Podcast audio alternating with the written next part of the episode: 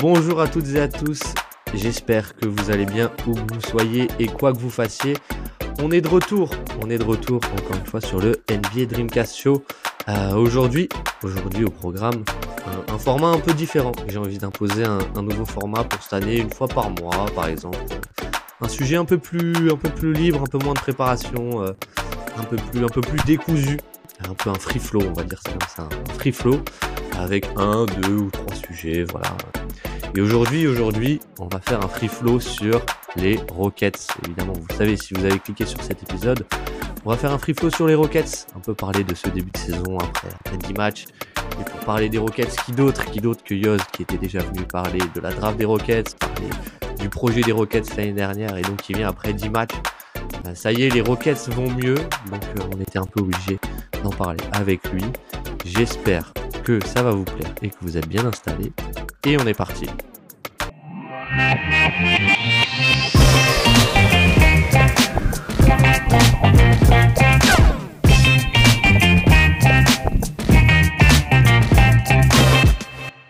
Donc, donc, donc, donc, premier free flow et on reçoit Yoz. Yoz, est-ce qu'on doit te présenter encore? Undrafted, Living Edge Town Comment ça va? Bah écoute, ça va impec, ça va impec, ça me fait plaisir que, que tu m'appelles encore une fois pour parler des Rockets parce que du coup je me sens vraiment comme le porte-parole de cette équipe et franchement ça me fait kiffer. Ouais, ouais, ouais, t'es le, es le représentant officiel, euh, officiel des Rockets euh, sur, sur le podcast. Mais, euh, mais voilà, Yoz, vous le connaissez, Undrafted, Living Edge Town, Undrafted, bientôt ton premier board qui sort sur Twitter. Si vous voulez suivre la draft 2024, c'est ça? C'est ça, c'est ça le premier board qui va bientôt sortir. Euh, on est trois sur Undrafted, il y en a déjà euh, qui ont sorti leur board. Donc euh, si vous voulez commencer à vous intéresser, vous avez juste qu'à venir sur Twitter. Voilà, les, présentations sont faites. Mais tu es aussi de temps en temps sur le compte Living Sound, si je dis pas de bêtises. Et, c'est de ça dont on va parler aujourd'hui. Hein. On va parler de, des Rockets. alors déjà, première question. Sur l'échelle de 1 à 10, à combien tu kiffes le début de saison là? 13 à peu près, à peu près 13 parce que euh, on revient de loin mec, vraiment, on revient de très très loin, on revient de 3 ans absolument atroces. Euh, ça faisait, genre, je crois que j'ai vu un truc, ça faisait plus de 2 ans qu'on n'avait pas été en positif. Euh, c'est quand même quelque chose d'assez incroyable. Le ressenti est franchement fou sur ce début de saison en tant que fan des Rockets. Ouais, bah si je me si j'ai pas de conneries, euh, ça doit être la première fois depuis euh, depuis le WoW, depuis le euh, le c'était quoi Wall Wall Oladipo et Christian Wood. C'est ça, la, la, pire super team de l'histoire, on peut le dire. la pire super team de l'histoire. On, on, revient direct à fin 2021 euh, où du coup ce, ce, trio de choc performait avant évidemment des blessures euh, qui ont totalement pourri la saison alors qu'on visait le titre, hein, très clairement. Ouais, très clairement, Mais on est là pour parler de basket. On est là pour parler de basket quand même. Donc on ne va pas parler du wow. Mais euh, ouais, ouais, c'est clair que je pense que je pense que ça fait plaisir. C'est quoi un peu Ok, je, vais prendre je vais prendre les devants. Moi, le premier truc dont j'ai envie de parler, c'est un peu dans la suite de ce que tu as dit. Mais euh, mais c'est Ime Udoka. Ime Udoka qui en fait a complètement transformé cette équipe. Euh, et ça, je trouve ça, je trouve ça fou à quel point. je pensais que ça prendrait plus de temps, en fait, pour être honnête. Je sais, je sais pas ce que tu en penses toi par rapport ben, au début du Doka. C'est super intéressant ce que tu dis parce que euh, il y a toujours cette question dans, dans, le sport en général, pas que le basket, où tu te demandes réellement quelle est l'importance du coach et quel est l'impact d'un coach. Il y, a, il y a, des fois, tu as l'impression que moi aussi, j'aurais pu gagner euh, trois Ligues des Champions avec le Real Madrid en 2017, tu vois. Et, en fait, tu te rends compte qu'un coach, il a une importance de fou dans ces moments-là. Dans le, c'est-à-dire que l'effectif, il a changé, évidemment, on s'est amélioré. Hein. on a fait une grosse intersaison. Euh, on y était déjà revenu dans, le pod précédent sur les Rockets. Allez l'écouter, ça sera une petite intro. Euh, mais du coup, on, fait une grosse intersaison, mais on garde quand même énormément de pièces de l'année dernière. Et en fait, tu te dis, bah, on était à chier avec ces joueurs-là. Euh, on, on peut pas les transformer en une équipe absolument exceptionnelle. Et l'importance du coach, moi, c'est la première fois que je la ressens aussi forte. Je sais pas si tu vois ce que je veux dire. C'est-à-dire que plein de fois, je me dis, ah ouais, le coach très fort, non, non, non, mais bon, les joueurs, ils sont quand même. Là, il a changé en 10 matchs toute la culture de cette équipe, toutes les mauvaises habitudes qu'ils avaient pris. Et mais c'est juste, en, fait, tu te dis, avec un coach comme ça, t'as aucune limite. T'as aucune limite, absolument aucune. Voilà. Genre, Bah pour moi, vraiment, Ime Udoka, le ressenti que j'ai, c'est que c'est le mec absolument parfait pour cette équipe. Et j'ai été euh, étonné que ça aille aussi rapidement, comme tu le dis, parce que, euh, enfin, on a des tocards encore dans l'équipe, tu vois. Il n'y a plus des Nix, mais mais il y a encore quelques, quelques, quelques boulets à traîner. Mais, mais non, mais c'est, c'est, ce qui est fou, c'est que, ouais, tu l'as dit, là, là, tu sens vraiment que, que le coach, en fait, il a, il a, il a tout changé parce que, en fait, les joueurs principaux, bon, il y a Fred Van Vliet et Dion Brooks qui sont arrivés, mais je veux dire, Shengun, Jalen Green, Jabari Smith, euh, tous ces joueurs-là, ils étaient déjà là l'année dernière. Ils étaient déjà là. Et je trouve qu'il leur fait passer des progrès à une vitesse, enfin, qu'il leur fait passer des steps, qu'il les fait progresser, pardon, c'est beaucoup plus français comme ça, euh, à une vitesse euh, de dingue, de dingue, vraiment. Et moi, ce que j'adore, c'est que tu vois qu'ils coachent vraiment et qu'ils les encadrent vraiment, dans le sens où tu as un nombre de séquences où juste il y a euh, quelqu'un qui tire en lancer franc et Imi Udoka il va prendre Jalen Green pour aller lui parler, pour lui dire ça, ça, ça, fait ci, fait ça, fait ci c'est c'est c'est c'est fou, c'est que tu sens vraiment qu'il y a un vrai coaching et il y a une vraie progression déjà par rapport à l'année dernière, mais de match en match qui est assez incroyable, qui est assez incroyable. Et ouais, t'as dit les mauvaises habitudes ont été gommées. J'en parlais, euh, j'en par... enfin j'avais posté un petit truc pour dire que les progrès de Shengun et, et Jalen Green, chacun de leur domaine, étaient étaient assez incroyables dans les dans les aspects qu'on voit pas dans les stats, tu vois. Et euh, ouais, par exemple Tom Tom Feller, il me disait bah ouais le repli défensif après le rebond après le rebond et tout. Euh, Enfin, ouais, donc c'est fou, c'est assez fou. Euh, et en plus, je pense qu'il est bien, il a un bon relais dans le vestiaire parce que on, on, pouvait douter de certaines choses. Moi, j'aimais beaucoup que Fred Van Vliet arrive parce que, bah, en fait, les, les Rockets avaient du cap space tout simplement. Et il fallait l'utiliser. Le contrat, il est pas très long au final. Mais donc, mais, mais en fait, l'intersaison, elle est très réussie et tu, tu sens qu'il y a un vrai relais autour il y a un vrai relais de Ume Udoka sur le terrain. Et je crois que c'est, je sais plus qui le disait, mais que, que par exemple, un vétéran comme Jeff Green, ça faisait énormément de bien parce que le mec, il est là et il, il lâchait pas les jeunes. Il était tout le temps sur leur dos. Et, et ça, c'est des choses qui font énormément de bien, je pense, à, à ce groupe des, des Rockets. Mais, comme tu dis, et en, fait, moi, ce que, ce que j'ai vraiment apprécié, c'est que tu sais, des fois, tu vas ramener un coach et tu vas lui imposer énormément de joueurs et tout. Alors, nous, on avait un petit noyau de 4-5 jeunes qu'on voulait garder, mais cette équipe, elle a été construite pour Ime Udoka. C'est-à-dire que les gens se posaient énormément la question, mais Van Vliet, euh, 43 millions, c'est un peu cher, non? Dylan Brooks, 4 ans, 20 millions. C'est un peu cher, non? Et tu te rends compte que ben, c'est juste hyper cohérent. Hyper cohérent. Et euh, euh, sur la production qu'ont ces mecs-là, ils méritent amplement leur contrat. Enfin, Van Vliet, désolé, pour moi, c'est un joueur qui vaut 40 millions, là. Parce qu'il te fait un relais parfait entre le coach et les joueurs.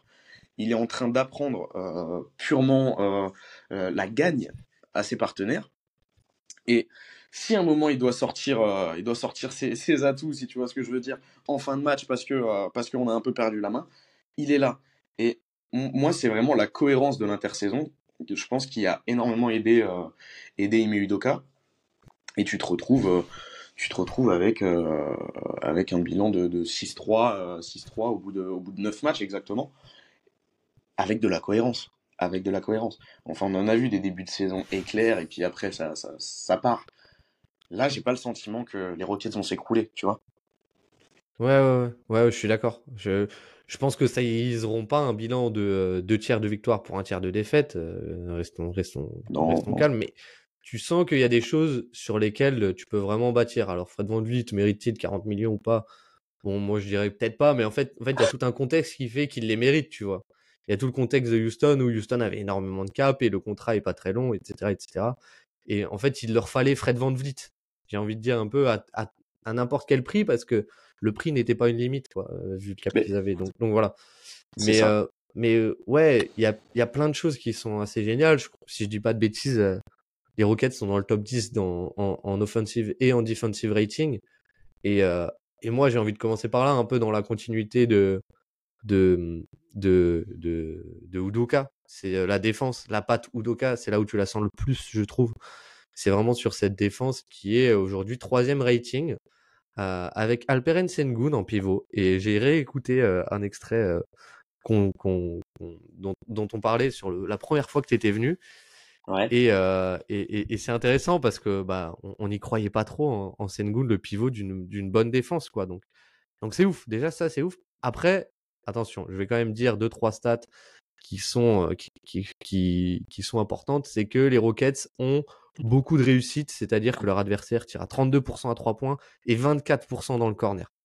Euh, donc il y a un petit côté, une, une, petite part de réussite, mais il y a quand même des trucs ouf. Il y a beaucoup de switch. la patte Udoka, tu, tu la sens vraiment et, et les progrès de Sengun sont, sont ouf, sont ouf là-dessus. En fait, en fait c'est, c'est-à-dire qu'on a toujours dit que pour Sengun euh, fasse une carrière exceptionnelle, il fallait qu'il devienne average en défense. Bah c'est fait en fait, c'est bon, il est average en défense. Il est, il est average et il est même, bon j'ai pas envie de dire average plus, mais sur ce début de saison c'est le cas. Mais après bon voilà, l'échantillon est quand même assez faible, on va pas se cacher. Mais euh, il est là, il a fait chier Jokic, il a fait chier tout le monde, euh, il se place bien et c'est-à-dire qu'en fait, la clé pour Sengun, c'était pas tant de, devenir une masse musculaire et de sauter à 4 mètres de haut pour aller contrer quelqu'un, tu vois. La clé pour que Sengun soit un défenseur average, c'était qu'il utilise son IQ, euh, qu'il a offensivement, mais cette fois défensivement. Et c'est un truc qu'on lui reprochait beaucoup. C'est qu'il était un peu, excuse-moi du terme, un peu con dans sa manière de défendre parfois. il se laissait, non mais tu vois, il se laissait souvent feinter, regarder, tac, mais enfin tu faisais un backdoor sur Sengun, tu avais, avais deux points avec la faute, tu vois. Et, euh, et, et, ça c'est fini. Et ça, c'est fini. Peut-être parce que tu as aussi une, une, une, globalité qui fait que, euh, que bah, déjà faire un backdoor sur Sengun, c'est beaucoup moins évident parce que tu as Tarizon qui te tient le slip, tu vois. Et, euh, mais, mais, dans la globalité, je pense que toute cette équipe est construite aussi autour de Sengun, euh, dans un sens. Et j'ai envie d'en de, de, parler quand même, parce que c'est un, un, truc qui peut, qui, qui, peut effrayer, mais qui est très, enfin, très parlant. C'est que cette équipe, offensivement, c'est l'équipe de Sengun et de personne d'autre. Oui. production, oui, oui, production il y a ou pas, euh, mais euh, le, le, enfin production statistique j'entends parce que des fois c'est vrai que c'est euh, Fred Van Beat qui va te sortir un match en 24-12 tu vois mais le fait est que Houston est quand même la la troisième troisième équipe enfin avec le meilleur offensive rating quand Sengun est sur le terrain. Quand Sengun n'est pas sur le terrain Houston est 30e bon dernier de la ligue. C'est quand même dingue l'impact quand même qu'un joueur peut avoir. Euh, euh, Dieu, merci, Dieu merci, il joue beaucoup, mais tu vois, c'est quand même dingue l'impact qu'il a. Bon, après, euh, faut voir aussi backup de Sengun, ça joue, hein, on va pas se mentir. Euh, Jock Landale, gros bisous, mais c'est vrai que c'est vrai que c'est pas c'est pas c'est pas un bon backup en NBA. Oh, Offensivement, en tout cas, c'est pas, c'est pas, voilà, c'est quand tu sors Sengun, tu peux pas faire avec, tu peux pas faire avec Landé ce que tu fais avec Sengun, quoi. Tout à fait, tout à fait. Euh, mais, mais du coup, voilà, enfin, ce qui est, moi, ce qui vraiment est, parlant, c'est que, c'est que je, je, je, pensais vraiment pas que cette équipe allait devenir aussi rapidement l'équipe de Sengun, tu vois. Mais autre chose que j'ai noté, tu vois, qu'on disait, c'était en fait euh, Sengun, il fait partie de ces joueurs si tu veux, en fait, c'est un joueur très euh, très particulier. C'est-à-dire que si tu veux le, si tu veux qu'il ait un vrai impact et maximise, il peut avoir un impact incroyable, vraiment incroyable. Mais pour qu'il ait cet impact, faut que ton attaque passe par lui. Tu peux pas le faire jouer euh, euh, en ayant, en étant la, la troisième ou quatrième comment dire, roue du carrosse offensif. Tu vois, ça, il faut que ce soit ton numéro un. Il faut que tous les ballons passent par lui parce que sinon, bah, as beaucoup de pertes de, de, de, bah, de, d'utilité tout simplement parce que bah, Sengun, c'est un créateur, c'est un créateur de décalage incroyable, c'est, c'est, c'est un créateur pour les autres, c'est, c'est, c'est comme ça, c'est en ayant le ballon qu'il va produire. Donc, tu vois, ça, on l'avait dit aussi, et ça, je trouve ça marrant, parce qu'on s'y attendait pas, on était en mode, ah ouais. Et au final, sur ce début de saison, c'est ce qui arrive, c'est ce qui arrive. Sengun, euh, Sengun est le joueur autour duquel l'attaque tourne. Euh, même si, si, tu regardes un peu l'usage, euh, il est plutôt bien réparti. Tu regardes euh, Van Vliet, Jalen Green, Sengun, ils sont tous les trois autour des 25%. Tu vois, c'est assez rare d'avoir une équipe où c'est aussi bien réparti. C'est aussi quelque chose qui est assez kiffant. Jabba Smith 17%, Dion Brooks 16%. Donc c'est assez intéressant, mais mais oui, tout tourne autour de Shengun, c'est magnifique, il, est assez incroyable. Il y a des progrès même offensifs euh, qui sont qui sont ouf.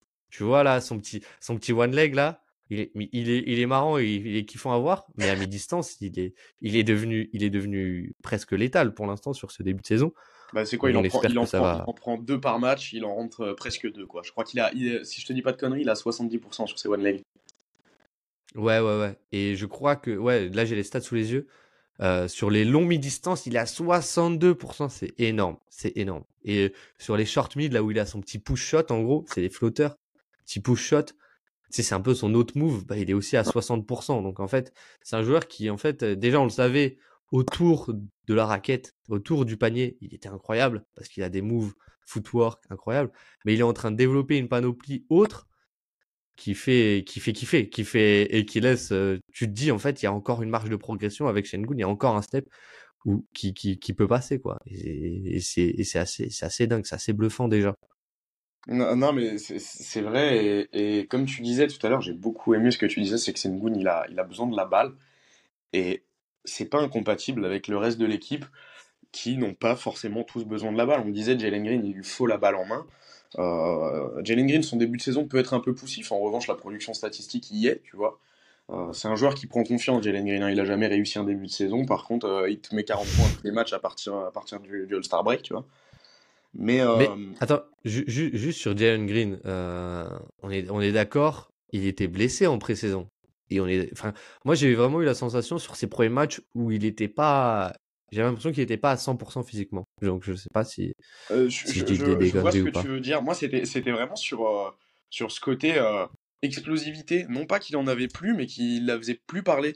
Et je me suis aussi posé la question s'il n'avait pas une gêne ou quelque chose. Euh, et, euh, et c'est vrai que ça, mérite, ça mérite, la question mérite de se poser. Mais, euh, mais moi, c'est vraiment dans le rôle où, j'adore Jalen Green cette année.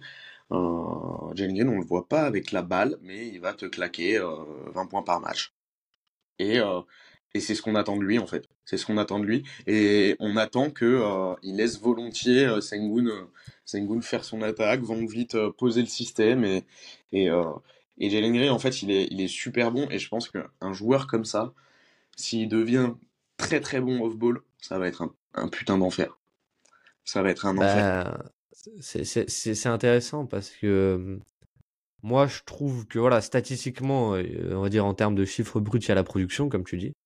le rôle a un peu changé, mais je le trouve en fait beaucoup plus impactant, tu vois, dans un match où il passe au travers qu'avant.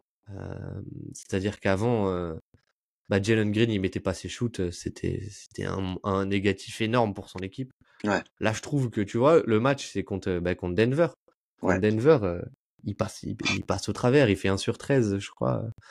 Euh, voilà. Ça. Mais il fait 7 Et pourtant et, et, il a voilà, et il a un, je trouve que l'impact à la création qu'il a euh, ça se voit pas forcément sur le nombre d'assists, je crois qu'il doit être autour des 3 comme, comme, comme toute sa carrière quoi. Mais sur euh, voilà, déjà il est il, voilà, il a ce match où il en fait 7, il est capable de le faire. Mais je trouve dans la création de décalage, pas forcément le, la passe décisive quoi, mais de, de premier décalage, je le trouve très très fort, euh, beaucoup plus fort qu'avant. Alors c'est pas encore euh, élite, mais c'est aussi ultra encourageant de ce côté-là. Donc il y a, y a aussi des vrais progrès là-dessus avec Jalen Green. Et si t'enlèves ces, ces deux trois premiers matchs un peu un peu en dents de scie où il était ou même je trouve il, il, savait pas trop il avait un peu du mal avec son nouveau avec son rôle mais si t'enlèves ces deux trois premiers matchs t'es sur un début de saison euh, qui est qui, qui est excellent quoi tout simplement de toute façon les, les, deux trois premiers matchs de Houston en fait dans l'absolu sont, sont très mauvais hein. Euh, oui je pense fallait fallait fallait euh, comprendre deux trois trucs je pense sur les deux trois premiers matchs tu cherches un petit peu à qui donner la balle tu cherches le rôle que chacun peut avoir euh, et, et, même pas vraiment sur les deux premiers matchs, moi j'ai ce ressenti-là, parce que je trouve contre les, contre les Warriors, euh, euh, peut-être qu'on perd, mais on, on, est, on a proposé quelque chose. On a mis en danger les Warriors de Stephen Curry, Clay Thompson et, et Draymond Green. On, les, on leur a fait peur. On leur a fait peur. L'année dernière, ils nous en auraient mis 40, tu vois. Et, oui, oui bah c'est ce que c'est ce que Draymond il disait, je crois. Hein. peut-être, ouais, je, je sais pas. Je, il a, il a dit ça? Je l'adore. Non, c'est pas vrai. Bon. non, mais je, je crois qu'il a dit un truc en mode euh, si, ce match, si on avait, si on l'avait joué l'année dernière, bah, on leur aurait mis 40 points. Mais là, euh, cette équipe, elle est un peu différente. Faites attention et tout. C'est pas les mêmes que l'année dernière, quoi. À ce moment-là, Houston était en 0-3. Ouais, non, mais ouais, mais euh, oui, mais ça me revient. Il avait parlé, il avait souligné l'importance d'Ime Udoka aussi dans, dans cette équipe. Il a dit une équipe coachée par Ime sera toujours dangereuse, en fait. Ouais, et, exactement. et du coup, pour en venir, euh, pour en venir à la distribution offensive, les trois premiers matchs étaient assez poussifs. Et après, tu as vraiment donné les, les, clés un peu au, duo euh, Van Vliet Sengun, tu vois. Ouais. Qui, qui, qui, va être un classique, hein, on va pas se mentir. Van Vliet Sengun, ça va être un classique euh, toute cette année, je pense. Il, y a, il se passe ben, le, le, le, pick and roll, il marche bien, tu vois. Enfin, tous les, toutes les actions à deux, un peu.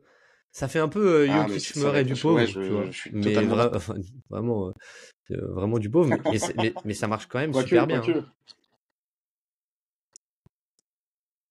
ah non mais oui, mais, tu vois, genre, ça, marche super bien. Le pick and roll, en fait, pauvre, bah, t'as quand même limite de All-Star. Enfin, dans la, dans la production statistique, t'es sur de All-Star, tu vois. Oui. Avec, euh, Alors, avec, Van euh... est un peu, euh, en termes d'efficacité, il est un peu euh, en dents de scie aussi. Il est un peu en dents de scie.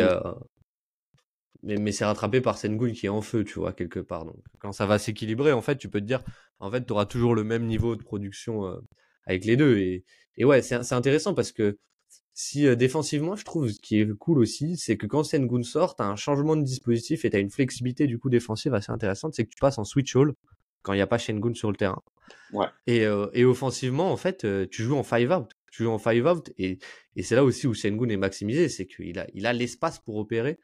Et le pick and roll Van Vliet Sengun, en fait, Sengun sur short roll, c'est la vitesse de lecture de Sengun sur short roll, c'est c'est un délire. Honnêtement, j'ai pas envie de me faire, j'ai pas envie de me faire taper sur les doigts par tes auditeurs, mais j'ai, moi, mon sentiment en tant que fan de, j'ai jamais vu un joueur aussi bon sur short roll, frère. Genre, je te jure. C'est fou, hein. Non, mais je, je... un truc de malade. Et vous pouvez me parler de, de, de vos joueurs qui ont gagné 19 bagues et, euh, et qui sont Hall of Fame. Ils, sont sûrement meilleurs que Sengun sur plein de points, euh, sur tous les points même, mais pas sur celui-là. Sur, le short roll, c'est une machine. C'est une machine. Et alors, quand tu as des matchs où bah, Van Vliet, euh, il, il, il, est dedans et du coup, il, bah, tu peux pas drop, etc. Et, et donc, bah, tu as forcément euh, Shengun qui se retrouve un peu seul sur du short roll. Mais ça commence à devenir un délire très très compliqué à défendre. quoi. Très très compliqué à défendre.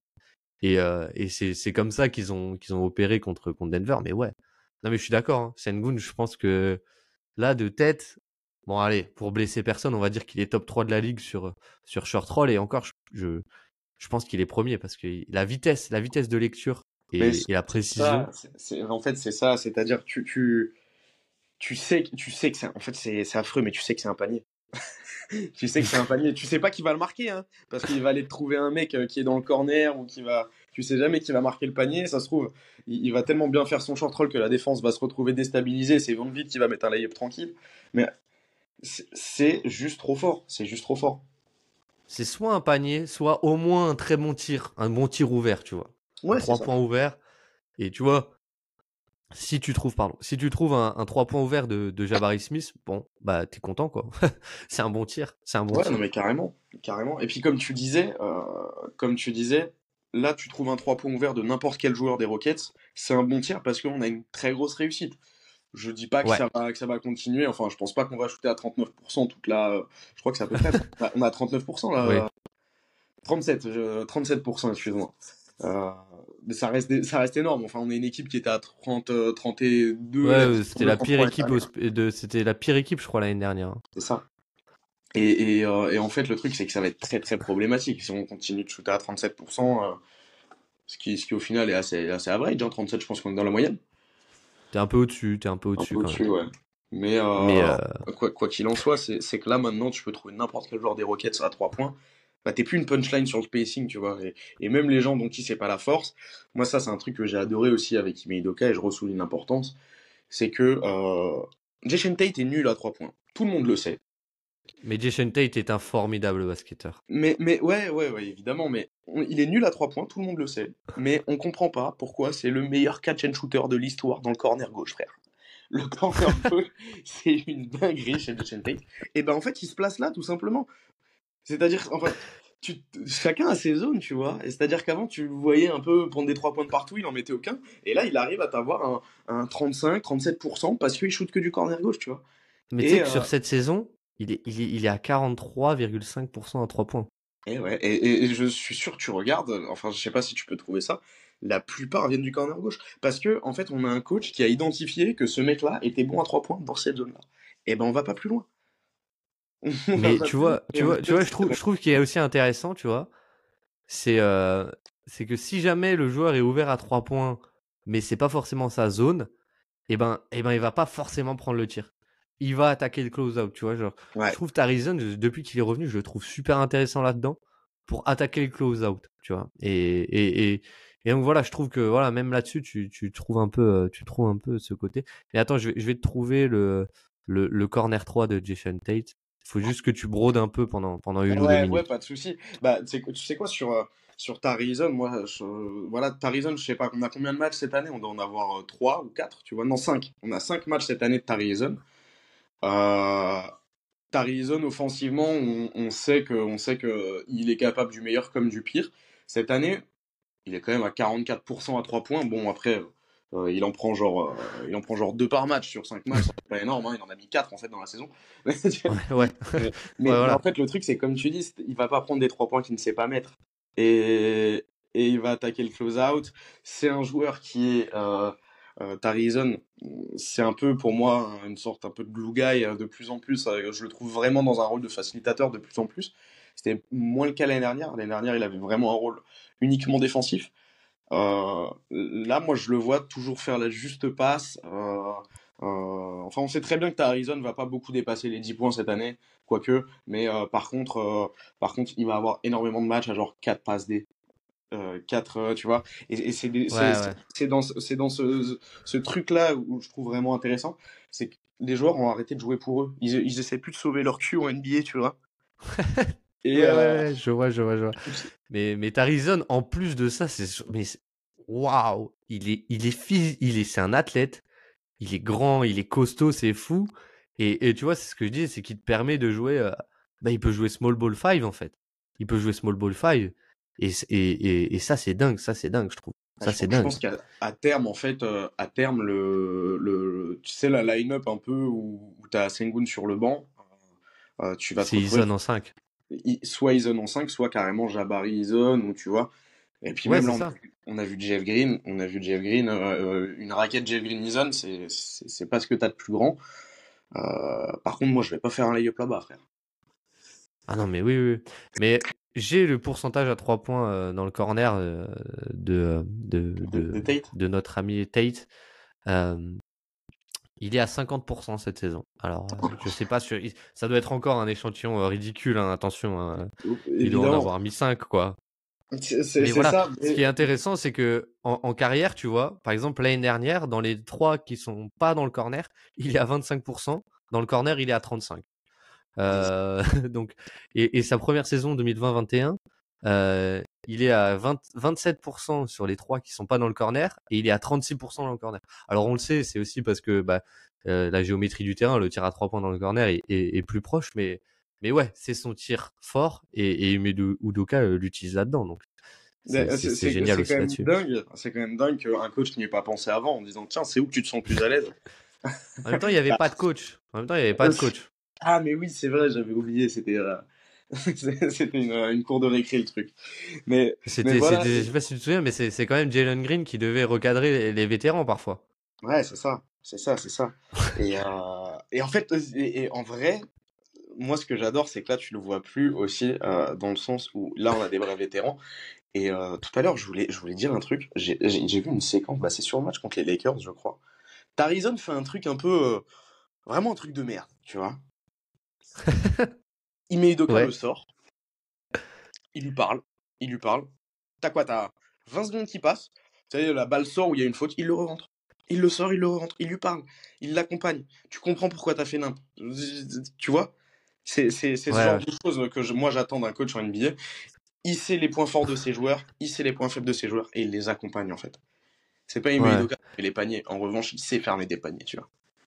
Ouais, ouais. Mais c'est ça que j'adore. C'est ça que j'adore. C'est ce que je dis, c'est que Udoka, on n'entend pas tout, on sait pas tout ce qui se dit, mais il parle énormément à ses joueurs. Et euh, je crois qu'il y a une, euh, une, euh, une, une, séquence contre, contre Denver, si je dis pas de bêtises. C'est un peu chaud, c'est serré, etc. Et en fait, Udoka prend du coup Van Vliet et Jalen Green, je crois, si je dis pas de bêtises. Et tu vois qu'il leur dit, il les place pour le, le système d'après et il dit ce que va faire la défense de, de, de, Denver.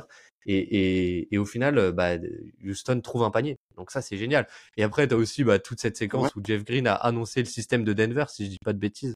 Ça, c'était marrant, mais c'est un peu, ça arrivera pas contre toutes les équipes, quoi. Quoique, Jeff Green, il, en a fait des équipes. Quoique, ça arrive au moins contre 15 équipes, tu vois. mais, ouais, je vois, je vois. Mais, euh, c'est vrai qu'il y a, y a quelque chose, en fait, qui se crée, en fait, tu vois, dans cette équipe. C'est c'est ça. Mais je, Yoz, il est l'heure. Il est l'heure euh, de s'excuser publiquement. Il est l'heure de s'excuser publiquement pour ma part. Euh, je m'excuse euh, de tout ce que j'ai dit sur Dion Brooks, qui, qui en fait est, est génial sur ce début de saison. Plus de 50% à 3 points, évidemment, c'est ça qui change tout. Mais c'est surtout dans, dans, la, dans, la, dans la gestion, dans le rôle. Ben, écoute, il, il, a changé, il a changé de manière, de manière incroyable. Et il y a une stat que j'ai vu passer qui est assez incroyable, c'est que Dion Brooks n'a pris que, euh, n'a pris que, attends, je, je, je, sais plus combien il a pris de tirs au dernier match. Euh, il a pris que 6 tirs. Trois enfin, il y a trois fois cette saison où il a pris que 6 tirs. D'accord? Ouais. contre, contre Denver, contre les Lakers et contre, et contre les, les Kings. Sur l'ensemble de sa carrière à Memphis, il, a fait que, je crois, moins de 10 matchs où il avait pris 6 tirs ou moins. Donc il y a une vraie évolution et tu sens qu'il est plus en mode OK, je vais me créer mes trois points, OK, je vais prendre mes mi-distances. Non, non. Aujourd'hui, Yon Brook, c'est je prends des catch à trois points et je drive en force au panier. Et c'est ça qui est intéressant, c'est que là, tu as, un vrai joueur qui est valuable cette année. Euh, là où l'année dernière, bah, c'était un des pires joueurs en termes d'efficacité. Je crois qu'il était à 80 de true shooting plus, un truc comme ça. Ce qui est vraiment, ce qui est vraiment à chier, 85 sur un, et en plus en prenant un gros volume. Mais c'est ça aussi que, que j'aime bien avec Dion Brooks, c'est qu'il y a toujours eu ce côté, on sait qu'il a dû toucher. On sait que c'est pas un peintre, tu vois. Il est à quasiment 80% au lancer franc en carrière. C'était quelque chose que, que je m'étais noté. Donc on sait que c'est un joueur qui, qui est capable. Et l'évolution qu'il a de se dire, OK, soit c'est catch and shoot, soit c'est drive, je la trouve géniale. Je la trouve géniale. C'est super. Donc, euh, donc je, je m'excuse auprès de Dion Brooks pourvu que ça dure quand même. Pourvu que ça dure quand même. Et, et tu vois, moi j'ai remarqué ce truc où genre Dylan Brooks il va prendre euh, il va prendre deux tirs en fait dans le premier carton. Et euh, s'il les met, il va dire ok je continue. S'il les met pas, il dit je peux apporter autre chose. Je peux apporter autre chose. Je, je suis pas, je, enfin je pense qu'il a, il, il, il, est pas con ce mec. Il est pas con. Il, aime bien faire le con, mais il est pas con. Et il sait que c'est pas le, le, plus grand sniper de l'histoire. Il sait que s'il y a un soir qui rentre pas, euh, bah ça rentre pas et c'est pas grave. Et en fait il va t'apporter autre chose. Il va attaquer le close out. Il va te créer des décalages. Et puis en fait il rentre dans la tête des adversaires. On le voit, tu vois, tu sais, avant chaque début de match faire le guignol à fixer le meilleur joueur adverse pendant 20 minutes. On, sait que c'est de la vanne, les joueurs le savent que c'est de la vanne. Mais le soir, tu joues Dylan Brooks, bah ouais, tu joues Dylan Brooks, quoi, tu vois. Et euh, tu sais que euh, tu sais que s'il te met un 3 points alors qu'il a 1 sur 7, il va te trash talk et tu vas sortir de ton match. Alors qu'il a 1 sur 7. Ouais. Mais c'est. Ouais, et, et, en fait, moi, je pense vraiment que Dylan Brooks, moi, j'ai déjà fait mon mea culpa, je le ferai sûrement toute ma vie. Je pense que Dylan Brooks, c'est un joueur que tu détestes quand il est pas dans ton équipe. Mais frère, il bah. est trop attachant. Il est trop attachant. C'est-à-dire que là, je te parle pas de basket. C'est, il est trop attachant. Genre, c'est, tu sais qu'il est là pour l'équipe, pour ses gars, pour, euh, il aime Houston. Enfin, à moindre mesure, c'est ce qui me fait ressentir le truc, en tout cas. Enfin, moi, je ressens ça. Et, euh, ouais, ouais, mais... et giga mea culpa sur, euh, sur, euh, sur Dylan Brooks, en fait. C'est un joueur de ouf. C'est un joueur de ouf. Et genre là, il, bah, il a foiré ses, euh, ses deux, trois derniers matchs en termes d'adresse, mais en fait, il apporte tellement plus. Oui, oui. Bah, en fait, je trouve que le fait qu'il y ait cette évolution euh, du joueur, tu vois, parce que je pense que l'homme, ouais, je pense que quand tu l'as dans ton équipe, tu t'attaches forcément à lui. Mais le joueur, il pouvait être saoulant, tu vois. Le joueur, il pouvait être saoulant. Euh, je trouve qu'il y avait un. Moi, il était, il était à, Memphis, donc je, m'en foutais un peu, tu vois. Mais euh, je trouve qu'il y avait une vraie perte, une vraie perte de, de, de, de valeur, en fait, tout simplement, parce que bah parce que sa sélection de tir, il faisait un peu n'importe quoi et que du coup, bah ouais, au final, un joueur qui prenait beaucoup, qui était des, avait un usage fort et qui mettait pas ses tirs, bah t'avais une vraie fuite en fait de de, de valeur pour l'équipe. Quoi. Et là, tu vois, j'ai une stat cette année, 100% de ces trois points sont assistés. 100%. Ça veut dire que c'est quasiment que du catch and shoot. C'est magnifique. Et ça, je trouve ça génial. Et ça, ouais, c'est ça. Ça, je trouve ça génial et bon, c'est, c'est, si, il rentre en fait complètement dans ce truc du, euh, du spacing de Houston qui est, bah, qui est dur à défendre, quoi. Parce qu'en fait, t'as Shengun et Van Vliet qui font un jeu à deux. Et après, sans même avoir, tu vois, c'est pas, on n'est pas sur une attaque euh, des Pacers ou, euh, ou, des Kings où il y a du mouvement de partout, tu vois. On n'y est pas encore. On n'y est pas encore. Peut-être qu'on n'y sera jamais, sans doute. Euh, mais, euh, mais juste avoir ce five out avec sur le 5 majeur Jalen Green, Dion Brooks et Jabari Smith euh, qui, sont, qui sont répartis en fer à cheval et le jeu à deux Van Vliet ben, ça rend le truc, ça rend le truc très très compliqué à défendre. Très très compliqué à défendre. Et, et, en fait, je pense que moi, Dylan Brooks, il va garder cette efficacité et, et sont presque. bah, il a même un peu plus de 40% à 3 points sur le début de saison. là, il est à plus de 50. Il est à plus de 50. Il est à plus de 50, tu vois. Et je pense que moi, honnêtement, bon, peut-être pas 50, mais je pense qu'on va rester. Non, sans doute pas. C'est une saison à 40% pour moi pour Dylan Brooks. Parce que Dylan Brooks, c'est un. Quoi qu'on qu'on dise, c'est un 3D. Et quand il arrête de, de, de, jouer comme un poulet sans tête, euh, et qui prend des bons tirs, parce que moi je pense que t'as pas de mauvais shooter en NBA dans l'absolu. Euh, Rudy Gobert, euh, Rudy Gobert, il t'enchaîne ben 3 points s'il veut, frère. Non, ouais, mais, mais, même, tu vois, tu le vois en workout, il t'enchaîne 15-3 points. Je pense juste c'est c'est un, un, truc de confiance et de bons tirs ou pas. et Dylan Brooks, cette année, il prend des bons tirs. Comme tu dis, 100% de ses 3 points sont assistés. Bah, résultat, il en met la moitié, quoi. Mm, mm, mm. c'est tout con, c'est tout con, mais c'est des mecs qui savent jouer au basket. Enfin, euh, si moi j'arrive à mettre euh, à mettre deux trois points d'affilée, euh, Dylan Brooks crois-moi que tu vois. Et en fait, ce que je veux dire, c'est juste Houston prend des bons tirs. Houston prend des bons tirs. Ouais, c'est clair, c'est clair. Et vas-y, vas-y, vas-y, vas-y. Et ce qui est intéressant, c'est que c'est que enfin Dylan Brooks, il a ce côté enfin t'as un 3 points de Dylan Brooks, c'est toute l'équipe qui a marqué un 3 points, tu vois. Et genre, tu sais, l'énergie que ça renvoie un 3 points de Dylan Brooks, ça abat l'adversaire. Parce que tout le monde s'est dit Dylan Brooks c'est le pire joueur de l'histoire, nan, Tout le monde le pense dans la ligue, tu vois. Bon, de moins en moins, je suppose, mm. tu vois, mais genre, tout le monde a, ce côté un peu, et genre, tu prends un 3 points de Dylan Brooks, waouh, ça fait mal. et en fait, le, truc, et le problème, c'est que t'en prends, t'en prends beaucoup cette année, hein. t'en prends beaucoup. Bon, comme dit, ça restera pas à, à 50%, tu vois, mais même s'il fait une saison à 37-38%, c'est déjà, c'est déjà génial, en fait c'est déjà génial, tu as déjà un joueur ultra valuable. Mais tu vois, ce 5 majeur, ce 5 majeur, euh, donc euh, Fred Van Vliet, Jalen Green, Dion Brooks, Jabari Smith, Alperen Sengun, 282 possessions ensemble. Donc c'est quand même le 5 majeur, euh, c'est le 5 qui joue le plus de. tu vois, la, deuxième line-up qui a le plus joué, c'est 34 possessions ensemble. Ouais. Donc c'est. Voilà, il y a vraiment, c'est cette line-up. Ime Udoka l'a trouvé et ça marche très bien. Et ben, elle a un, un, un, un net rating de plus 16. Plus 16, c'est énorme. C'est vraiment énorme. T'es le premier de la ligue, je pense, à plus 16, non? À plus 16, oui, voilà, mais euh, du coup, en, net rating, euh, euh, si tu prends toute l'équipe, ils, sont à plus 8. Donc, c'est pas. C'est pas. C'est 83e centile, donc il doit y avoir 4, 4 équipes devant? 3-4 équipes devant, mais voilà. Plus 16, si, si, si une équipe avait plus 16 de net rating, ça te mettrait premier de la ligue et t'as un offensive rating de 119 et un defensive rating de 103. En gros. En gros. T'as as vraiment une line-up qui, qui, marche super bien, quoi. Qui marche super bien. Et, euh, et c'est vrai que la marge de progression, pour l'instant, je pense que il y en a plusieurs. Il y a, euh, je pense, Jalen Green peut être un peu, un peu meilleur, tu vois. Un peu, encore un peu meilleur. Je pense vraiment qu'il peut être meilleur. Euh, notamment sur le mid-range. Le mid-range, il n'en rentre pas un cette année. J'ai pas les pourcentages, mais il n'en rentre pas un. Ben et, ce qui est affreux, c'est que c'était euh, l'atout qu'il avait ajouté à sa palette l'année dernière et qui faisait qu'il était euh, devenu euh, quasiment injouable. Et euh, c'est vrai que là, il n'y en a pas un qui rentre, il en prend pas énormément. C'est peut-être aussi le, le Udoka Basketball qui fait que, tu vois. Mais, mais je trouve que ça ouvrirait, ça ouvrirait encore plus de choses à, à l'attaque de Houston si Jalen Green est capable de, de rentrer ses mid-range et de devenir un peu un mid-range killer. Quoi. Mais l'autre, l'autre aspect sur lequel je voulais aller, c'est le banc le banc, quand même, on sent que c'est pas encore ça. C'est pas encore ça du côté de Houston. Bah écoute, c'est super intéressant que tu lances sur le banc parce que je me demandais quand est-ce qu'on allait en parler. Euh... Amen Thompson. Amen Thompson, donc euh, le leader euh, attitré de notre seconde unit, qui se blesse, qui se blesse euh, au deux ou troisième match. Alors que ça commence à aller mieux, euh, ouais. ça commence à aller mieux. Bon, évidemment, c'est enfin c'est un rookie. Les débuts ils sont poussifs un peu pour tout le monde, hein, euh, pour les rookies du moins.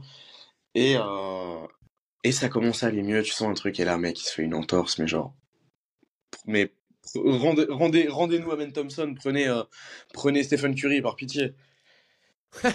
rendez-nous rendez-nous Amen Thompson. En toute objectivité, en toute objectivité. Voilà, je dis pas ça parce que je suis fan des Rockets. Non, mais genre vraiment, moi, ça m'a abattu, frère. Et tu sais que tu sais combien j'aime Amen Thompson, tu vois. Enfin, je pense que je pourrais t'en parler pendant des jours en Mais c'est ta, c'est- ta PP, c'est ta PP Twitter, c'est ta petite euh, Twitter, évidemment. Et, et vraiment, moi, ça m'a abattu. Et je pense qu'en fait, c'est là, c'est là où, on- où tout le monde s'est dit, ouais, la seconde unité de Houston, elle pue la merde, nanana. Bah ouais, Amen Thompson est blessé, Tarizon était blessé. C'est peut-être euh, deux de nos meilleurs joueurs défensifs. Euh, donc ouais, Ouais. évidemment, on prend des paniers, on prend des punchlines. Derrière, ça, ça suit pas. Pourtant, en fait, t'as une grosse production de Tate c'est sur le début de saison. Jeff Green qui Il est incroyable. Jeff Green qui est absolument trop fort. C'est-à-dire que là, en fait, Jeff Green, il peut refaire 10 ans, 10 ans dans la ligue. Il n'y a aucun souci, frère. je te jure, je te jure, c'est un truc de fou. Eh, faut- il, va faire les 30 équipes. Il Et- fait les 30 équipes. ça serait beau, ça serait très très beau. Non mais, non mais tu vois, je pense qu'en fait, t'as as vraiment ce, ce- ce truc où, où les blessures ont mais ravagé cette seconde unit, alors que t'as un potentiel assez intéressant. Je te dis, je- bon, honnêtement, elle va pas mettre énormément de tirs cette seconde unit. Hein. Euh, là, là, on est d'accord. Non, mais de toute façon, c'est pas des rotations binaires. hein. C'est pas des rotations binaires. hein. C'est ça qui est bien aussi.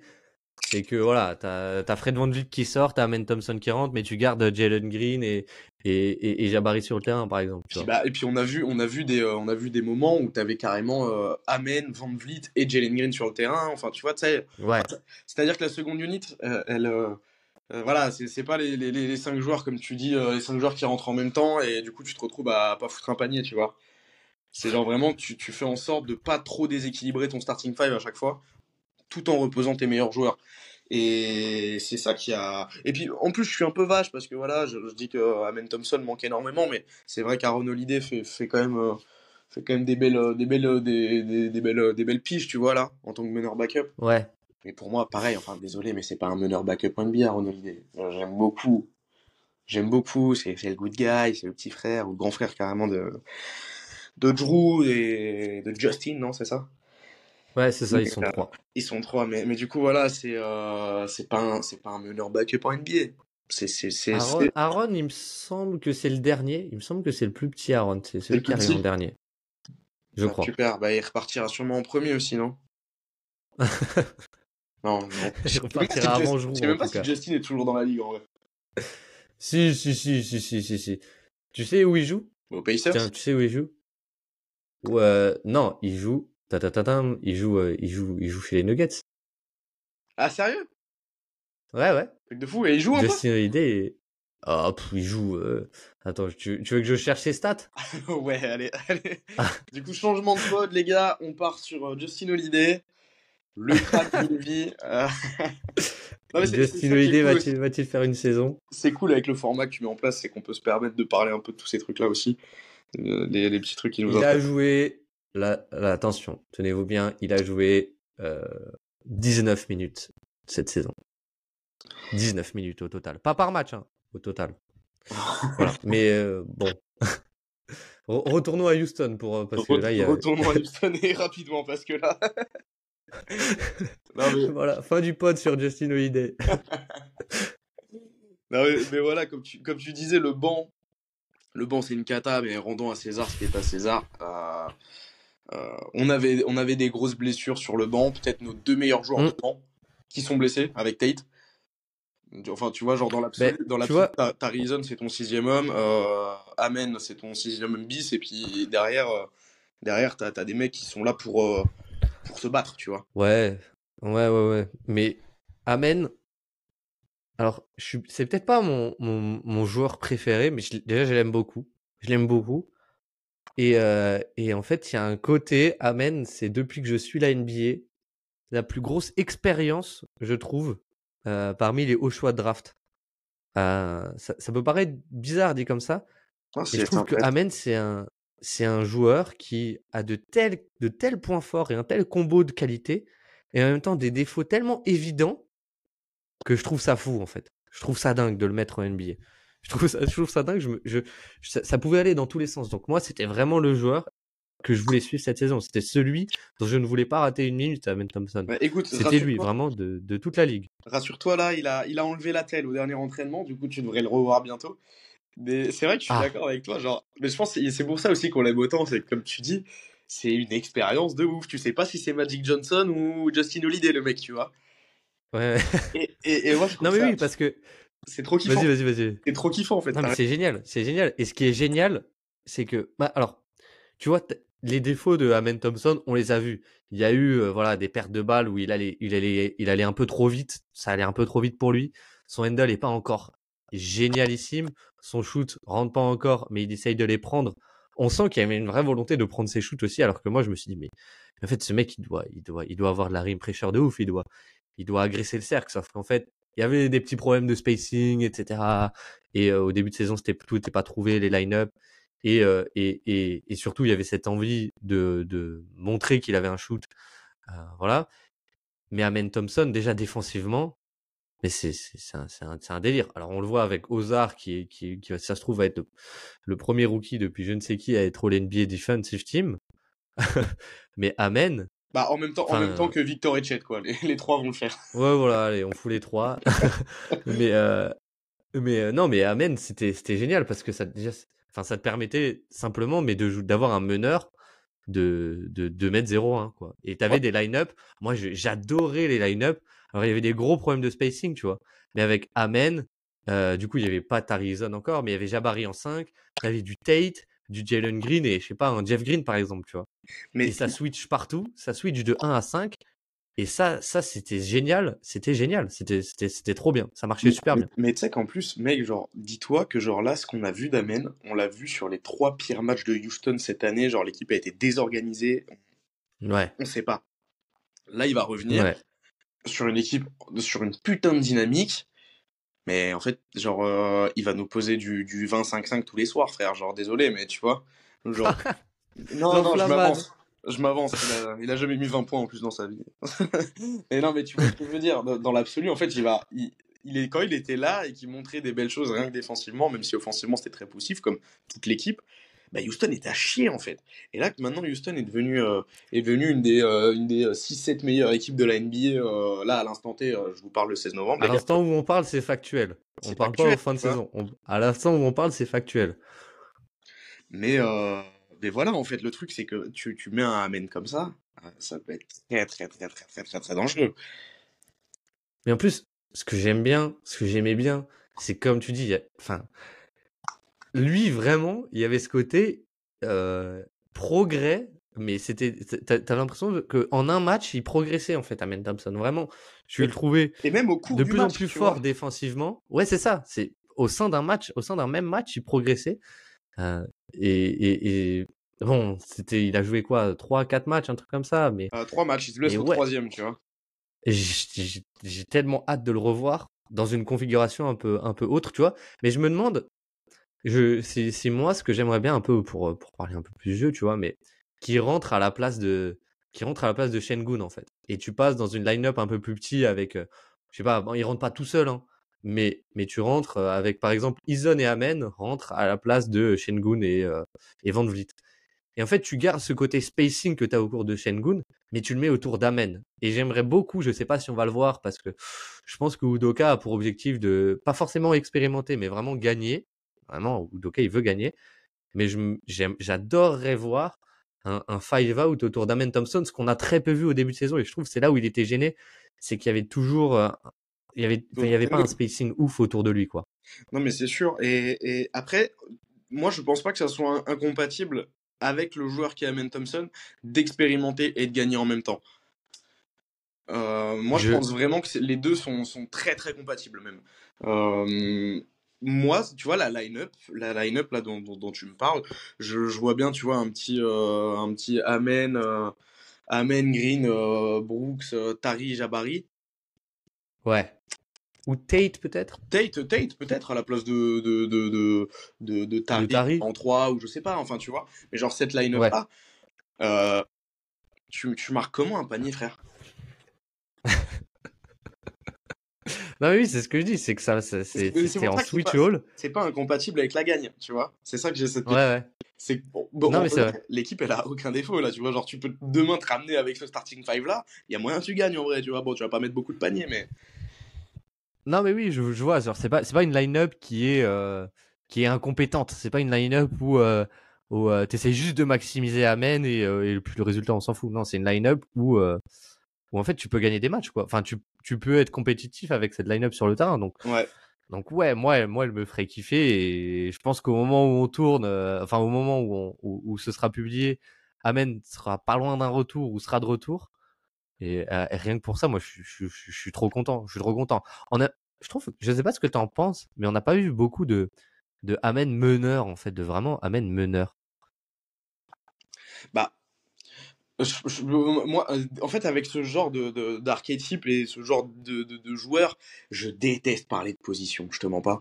Oui, non mais de d'initiateur alors, tu vois. Ouais, pour moi, c'est ton ball handler. Quand, quand il est sur le terrain, il faut que ça soit ton ball handler. Moi, ça me fait chier quand, quand, quand je vois, euh, quand j'ai vu cette line-up là avec euh, Van Vliet, Amen, et qu'Amen a aucun ballon. Bah, en fait, il t'apporte rien Oui. si t'as pas le ballon dans les mains. Et après, enfin, sur, sur l'instant, euh, dans, dans, le, dans l'équipe de Houston qui était totalement à chier sur les trois premiers matchs, c'est, pas quelqu'un qui t'apportait sans ballon. Peut-être que maintenant, euh, on va trouver un rôle, un machin, un truc. euh, mais Amen poseur d'écran qui roll, frère, euh, attention, tu vois. Ouais, ouais. Mais je en pense fait, que C'est infini, infini les possibilités. Ouais. Et ben voilà, on va avoir des, on va avoir des matchs à. Tu vois, on va, on- j'espère, on, on, souhaite en tout cas qu'il fasse une saison pleine. Mais tu vois, on va avoir des matchs à 1 sur, euh, 1 sur 10 au shoot avec euh, 0, 0,4 à 3 points. Bien vois, on va, on va avoir des matchs comme ça pour Amen. Mais tu vois, je pense que on va aussi avoir des matchs où tu vas avoir un, un, un 15-8-8 et tu te dis, waouh, c'est, le futur en fait. C'est le futur ce mec. De fou. Et en fait, le truc, c'est que sur le match, euh, sur le match euh, quand, quand il est à, quand il est à 1 sur, euh, 1 sur, 1 sur 10, là, comme tu dis, tu sais très bien que tu vas avoir, euh, tu vas avoir deux blocs et, euh, et au moins 5 passes, tu vois. Ouais. Il aura, il aura Ouais, quand même toute façon- maximisé ses, ses 20 minutes. De toute façon, même si on le voit pas, même si on l'a pas encore trop vu, on peut quand même avoir une idée du joueur parce que, enfin, faut le rappeler que c'est des vrais vrais jumeaux qui ont connu le même parcours, qui ont tout fait pareil pour l'instant quasiment, euh, avec Ozar Thompson. Donc, euh, quand tu vois ce que Ozar Thompson est capable de faire, tu ça. peux avoir une idée quand même de ce que Amen peut faire aussi, ce peut apporter défensivement, même si Ozar euh, est un peu plus. Enfin, on le savait déjà au moment de sa draft, Ozar était plus défensif et Amen avait plus le ballon en main. Euh, Après, ça, c'est voilà, vraiment ça- des ça- questions, euh, tu vois, c'est vraiment des questions de, de vision de jeu et toutes ces conneries, tu vois. Euh, c'est, c'est-. Physi- non, non, mais tu vois, physiquement, les deux, c'est les mêmes. Euh, ils Voilà, ont les mêmes attitudes, les mêmes capacités. Juste Une voilà. question euh, d'utilisation. Ozar, Ozar, il- c'est vrai qu'il a, il a quand même un plus gros sens du contre et de l'interception, tandis qu'Amen a un plus gros sens euh, à la passe, tu vois. Mais les, les deux sont, sont exactement les mêmes. Et quand, comme tu dis, en fait, tu vois ce que Ozar pond, bah Amen va te le faire aussi. Ouais, ouais, c'est clair, c'est clair, c'est clair. Mais euh, non, mais voilà. Donc, en même temps, Houston, il y a encore des côtés, des côtés cool. Après, je pense, on, on est d'accord. Enfin, on s'attend pas à ce qu'ils gardent ce, rythme-là. Je pense que l'adresse va un peu s'équilibrer. La- celle de, des Rockets va un peu tomber. Celle des, euh, des, des adversaires va un peu monter, forcément, parce que bon, ils shootent à 31 ou 32%, quoi. Mais, euh, mais c'est cool, c'est cool. Et ça fait du bien à Houston de voir ça un peu. Ça fait du bien, franchement. Bien sûr, ça va s'équilibrer. Moi, je pense que là, on est sur une petite série de victoires. Euh, on on s'éclate, on rigole. Bien sûr, ça va retomber. Mais en fait, le truc, c'est que moi, tu vois, sur ma, sur ma preview un peu des Rockets, je disais, ouais, euh, moi, je m'attends à 30, 33 wins à peu près. Euh, on va, on va expérimenter des choses, mais ça va être bien. L'année prochaine, on vise le play-in, tu vois. Mais là, en fait, cette année, on vise déjà le play-in. Et on vise de sortir du play-in. Direct, je pense. Et tu, Ouais. peux, tu peux très clairement l'assumer. Bah, je pense que le groupe, le groupe, c'est en tout cas le groupe l'assume, ça c'est sûr. C'est sûr. Là, là, très clairement, quand, moi, quand je vois les Rockets jouer, après, bon, faut que, comme tu dis, que ça s'équilibre, tu vois, mais purement dans, dans, dans le jeu, je te parle pas des paniques qui rentrent et de ceux qui rentrent pas pour les adversaires. Oui, non mais Vraiment, dans ouais. le jeu, moi, je vois une équipe, euh, je vois un septième, huitième de conf qui, euh, qui va aller se faire taper peut-être par Denver au premier tour, tu vois, mais c'est pas grave. Mais je, je suis entièrement d'accord. Je trouve que dans le jeu, offensivement et défensivement, il y a des principes euh, ultra intéressants mis par Udoka euh, et qui, qui collent parfaitement au joueur qu'il a en fait. Ouais, Finalement, le, le joueur avec qui ça irait le moins bien presque, ce serait Amen. Mais c'est un rookie, donc euh, il y a le temps. Mais là, on va quand même avoir une, un début de réponse parce que le calendrier, il commence à être, à, à être, euh, à être assez, assez salé au moment où on tourne. Il y a, les Clippers. Donc euh, au moment où ça sortira, ils auront joué les Clippers. Mm. Les Lakers, les Warriors, les Grizzlies. Bon, voilà, ça va. Les Nuggets, les Mavs, les Nuggets, les Lakers. Donc là, t'as quand même que des équipes de l'Ouest, que des équipes qui veulent jouer les playoffs. Donc ça va être un vrai vrai test. Mais Ça tu... va, ça va être. Ouais. ça- mais, mais quelque part, Houston, euh, Houston, euh, voilà, ils, ils ont de quoi répondre. Et s'ils font 50% sur la série, tu vois, je suis pas, je suis pas Non. non plus choqué. Et puis même, et puis même, en vrai frère, genre, est-ce que c'est une réussite si tu sors pas du, du road trip à l'équilibre? En étant, euh, bon, j'ai pas le nombre de matchs exact, mais si t'es en 10-10 en vrai, c'est déjà une win en vrai, Hmm. tu vois Ouais, c'est vrai, c'est vrai, c'est vrai. Parce que, C'est vrai. parce que tu t'a- t'affrontes des cadors, tu vois, t'affrontes des cadors. Enfin, les, les Lakers, ils passent à côté euh, de leur début de saison, je trouve, mais c'est une équipe qui est censée viser le titre. euh, les Nuggets, pareil. Les Clippers, euh, on verra ce que ça donne. hein. mais, mais sur le principe, c'est une équipe qui vise le titre, tu vois. Si tu sors de ce Ouais, ouais. équilibre, mais t'es trop fort. T'es trop fort. Et moi, je pense vraiment que c'est ça que je, je voulais dire tout à l'heure, c'est que tu, tu chopes Houston sur un premier tour, tu vas sûrement passer. Mais ça va être chiant. Oh là là. Ça va être très Ouais, ouais, ouais. chiant à jouer. Ça va être très très chiant à jouer. Honnêtement, moi, je vois pas, je vois pas limite pire match-up pour, euh, pour, euh, les, euh, pour les Nuggets que Houston. Bah, ils nous éclatent, hein. Ils nous éclatent. Mais sur un premier tour, c'est Ouais, trop lourd. mais ça peut, ça peut être bien fun. Ça peut être bien Ça fun. peut être Ça peut être bien fun. On l'a vu, de toute façon, le match là contre les Nuggets, c'est un bijou, frère. C'est un bijou. Non, il était super plus- cool. en plus, Il était... Moi, j'ai kiffé. Il n'y avait pas de Jamal Murray, mais tu vois, t'as un Jokic des grands soirs, t'as- tu vois, c'est un bijou. T'as un Shengun de gala. T'as... Je te jure. Mais, mais pour, tous les, pour tous les gens qui adorent le basket, allez voir ce match, genre vraiment. Le match, il- c'est Bah, de toute façon, un kiff. Shengun Jokic, c'est quand même, c'est quand même, c'est quand même, c'est quand même pas mal. C'est pas mal pour le basket. Mais tu vois, Jokic, c'est un, des- Genre, tu vois, c'est c'est fou que maintenant on dise ça. Genre, tu te rends compte de ce que tu viens de dire, Shengun Jokic. Genre, gros, je te disais ça l'année dernière, tu te foutais de ma gueule, tu vois. Genre, enfin, pas toi, tu vois, mais, mais genre, euh, c'est là que tu te rends compte aussi de la dimension qui est en train de prendre Shengun. Shengun, est-ce est Ouais. que, maintenant on n'est pas tous en train, même euh, inconsciemment, de le comparer au tout meilleur? Genre, euh, euh, est-ce que Sengun c'est pas un top 5 pivot NBA, tu vois? Ah, c'est une bonne question. Ça, ça mériterait un podcast, ouais. Ça Je mériterait un podcast. Non, mais oui, je, je, je, je vois ce que tu veux dire. En tout cas, j'espère qu'il pourra, qu'il pourra aller au All-Star Game. J'espère qu'il pourra aller au All-Star Ah, ça, je pense que euh, s'il continue là sur cette lancée-là, euh, enfin, de- moi je vois pas, euh, je vois pas quatre intérieurs meilleurs que, enfin, t'as Jokic, tu vois, mais je vois pas énormément d'intérieurs qui, qui peuvent prétendre à l'Ouest, parce que maintenant, on, tu sais, on revient sur le format Est-Ouest. À l'Ouest, je vois pas énormément de, de gens qui peuvent prétendre à sa place, tu vois. Après, ça dépend les forwards et si c'est encore des intérieurs. Enfin, faudra voir, tu vois. Hum, hum, hum. Non, c'est sûr. euh, Mais euh, ouais, ouais, ouais, ouais. Jokic, Jokic Houston, hein. quand même. Jokic, a- euh, Houston a un All-Star, mais ouais, Jokic c'est quand même. euh, Enfin, c'est- je, je, je sais pas pourquoi, c'est c'est un free flow, mais j'a- j'avais besoin de, de parler de Jokic, mais c'est c'est c'est c'est c'est fou, c'est fou euh, à quel point. euh, Je, je crois que c'est toi qui l'a mis, qui l'a qui l'a posté, mais je pense pas m'avancer en disant que c'est un des deux meilleurs joueurs offensifs que j'ai vu de ma vie, et Ouais, peut-être le, franchement le. j'ai posté. Bah en fait, je, genre gros, j'étais en train de regarder le match et je me suis dit mais genre vraiment, j'ai jamais vu ça de ma vie genre. C'est honnêtement le meilleur joueur offensif que j'ai vu de ma vie. Et, et tu vois le truc c'est que il, il a quatre mecs sur la gueule, il prend à mi-distance, je sais que ça rentre et ça me dégoûte. Il est trop fort. Il est trop fort. Il, il y a, c'est ça, il y a une séquence où Houston défend super bien. Ils font une prise à pas à deux mais à trois et avec la ligne de fond, donc presque à quatre si tu veux. Ouais. Donc c'est vraiment le, le mec est bloqué quoi. Et, et le mec, il trouve, il trouve un, un, un- un- il trouve Contagious Cadwell Pope euh, à 45, donc vraiment ouvert à trois points. Enfin, tu te dis, le mec transforme une situation où 99% des gens, c'est paire de balles, en un tir ultra rémunérateur pour un des meilleurs shooters de la ligue. Non mais Non mais vraiment. c'est ouf. Mais, C'est- mais- c'est un délire. Franchement, Jokic, faudrait, faudrait, en fait, j'allais dire, faudrait tout un podcast pour l'encenser, mais ça servira à rien. Il y a rien de constructif à dire sur Jokic à partir du moment où c'est juste le meilleur joueur du monde, frère. Et, et moi, je suis pas, je suis pas, je suis pas ouvert au débat. Moi, je, je n'ai jamais vu un prime. euh, Moi, ça fait 10 ans là bientôt que je suis la NBA. J'ai jamais vu un prime aussi dominant. Genre purement, Offensivement, ouais. je parle juste offensivement. C'est juste. euh, et t'as vu, j'ai. Enfin, frère, je suis fan des Rockets. euh, je peux dire que des, des primes offensifs, j'en ai vu, hein, tu vois. Euh, gros Ouais, bisous à J'ai même, euh, du coup, il y a eu Stephen Curry 2016, on l'a vu aussi, quoi. On l'a vu aussi, mais, mais Jokic, c'est sur une autre planète, en fait.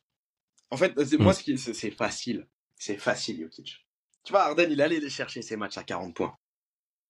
Ouais, ouais. Jokic, c'est un, un, en train de dire que- 25-7-7, c'est un mauvais match de Jokic. Et ça, moi, je trouve ça assez dingue. Jokic, c'est- pas un stat padder Jokic, mais mes frères, mais attends, eh, quand même, on se rend compte de la dinguerie. Tu, tu, tu connais la stat un petit peu, euh, la, la stat lebronesque, le 27-7-7, tu vois?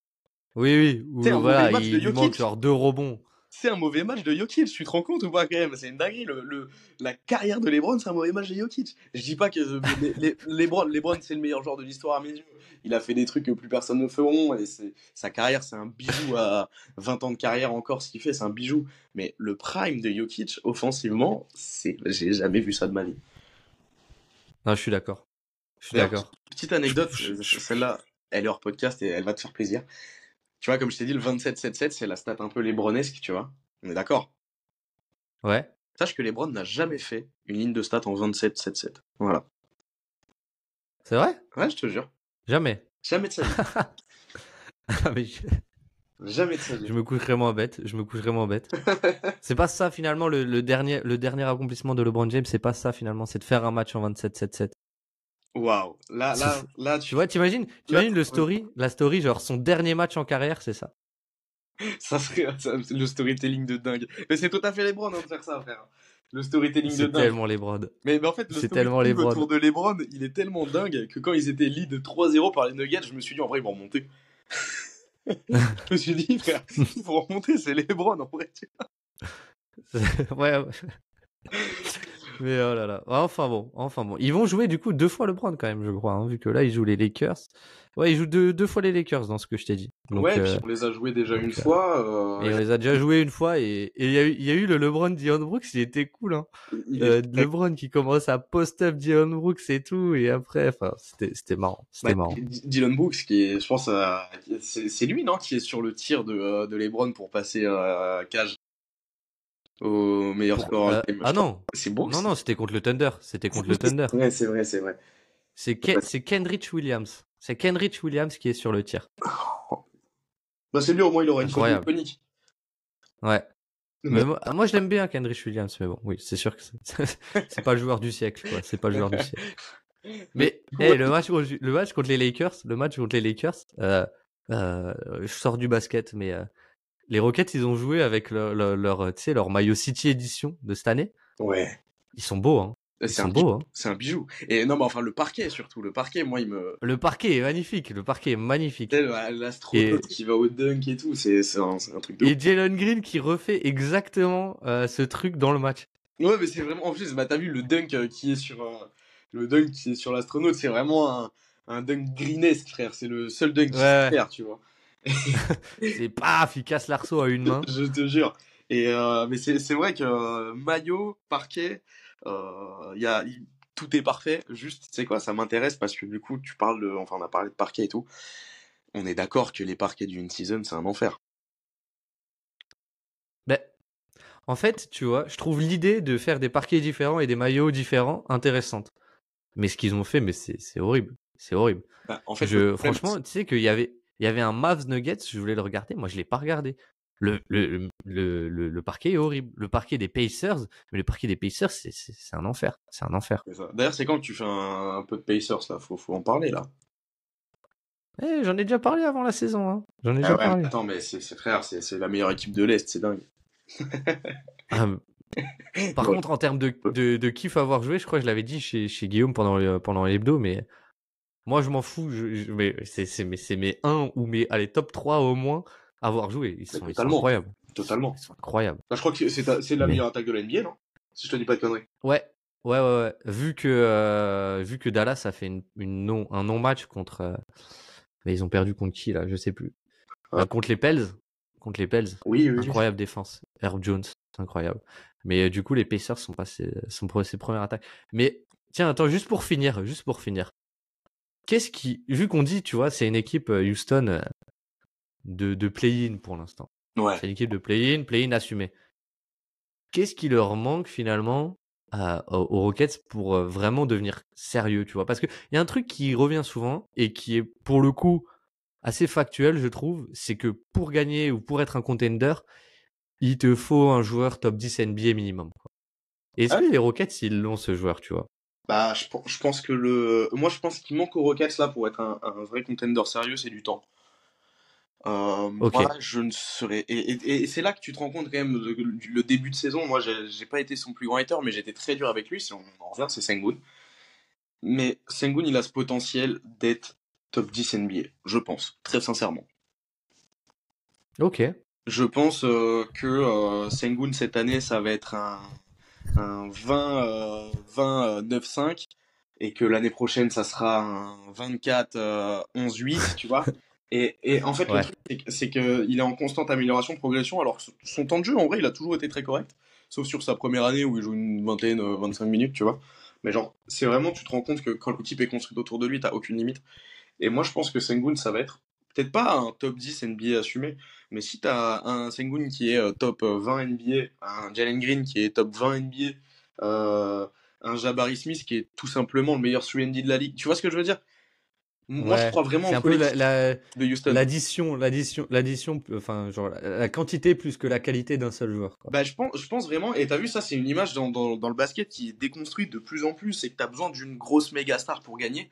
Mais en fait, est-ce que, est-ce que genre euh, ces Rockets là, c'est pas les, les prochains euh, Kings de, de 2002, tu vois Ouais, ok. Tu, tu vois, ce, que je veux dire, c'est genre vraiment, je, crois en, ouais, au collectif. Une équipe, une équipe sans superstar, sans, sans méga superstar MVP, quoi. Et en fait, en fait, pour une fois, tu vas pas miser sur tes superstars et tu vas miser sur la cohérence.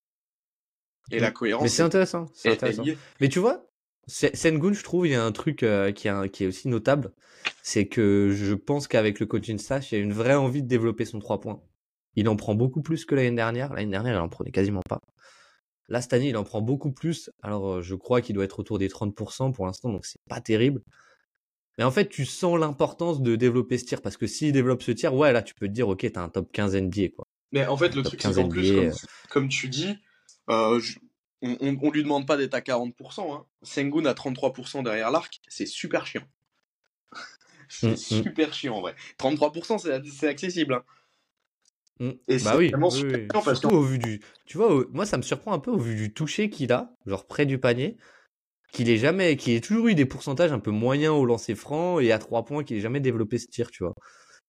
Parce que c'est un joueur qui a dû toucher, euh, qui a dû toucher de ouf, quoi. Mais tu, tu enfin, tu remarques, t'as vu tout à l'heure, on parlait de ses longs deux et tout. Euh, tu, viens doucement, euh, tu viens doucement euh, sur ce trois points, même sur, sur le, enfin désolé, mais son one leg là, son one leg frère c'est un bijou. Et le truc c'est que c'est que maintenant tu peux plus te permettre d'être juste en coverage euh, sur, sur Sengun tu vois.